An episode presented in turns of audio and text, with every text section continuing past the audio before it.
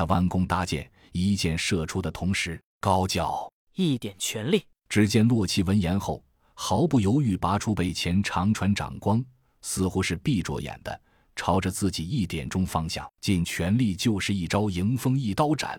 这一刀不成功便成仁，寄托的是对兄弟无限的信任。洛奇的刀，真孝阳的剑，几乎同时到了哭泣丧尸跟前。那丧尸似乎真的有了神智，能判断轻重。只见他拼命一扭身子，全力去躲洛奇的刀，因为中了必死；对甄孝阳的剑，则只是避开头部要害。只听“滋扑”两声，丧尸丢下一只胳膊，眼睛上插着一支箭，居然后退，退出五米，再次仰天长啸。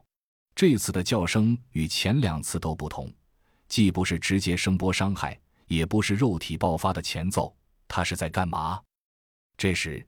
对讲机里突然传出小秋的声音：“哥，这边的丧尸拉不住了，他们往回走了，速度很快。”甄笑阳大惊，压的这一嗓子原来是哭泣丧尸的召唤系大招啊！远远一看，楼转角处已经有丧尸晃了出来，必须速战！甄笑阳大吼一声：“所有人齐射！”只听窗户上嗤嗤嗤连响，那是弩箭在射击，自己也赶忙张弓搭箭，连珠三箭。就听洛奇高喊一声“杀”，甄孝阳知道这是洛奇要冲锋了，必须掩护他。甄孝阳心中顿时有了决断，嗖的射出最后一箭，就地扔下弓箭，拔出双刀，就随着洛奇冲了上去。速战之后，至少要接应洛奇后退。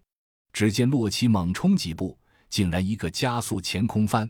甄孝阳知道这是洛奇的绝杀——古月斩的起手式。自己是肯定追不上的，于是双刀交到左手，右手摸出两发血刺，嗖嗖抬手，就是一招二龙戏珠。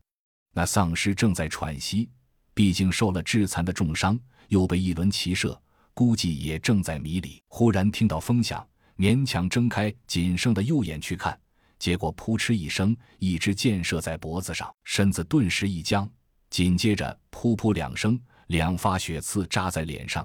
右眼也顿时一黑，在他懵懂的智力里，这已经是最大的危机。只见他双爪抱头，发出史无前例巨大的一声尖叫。与此同时，洛奇的刀已然借着全身的惯性，迅雷一般劈上了他的头颅。噗嚓！大半颗黑色的头颅冲天而起。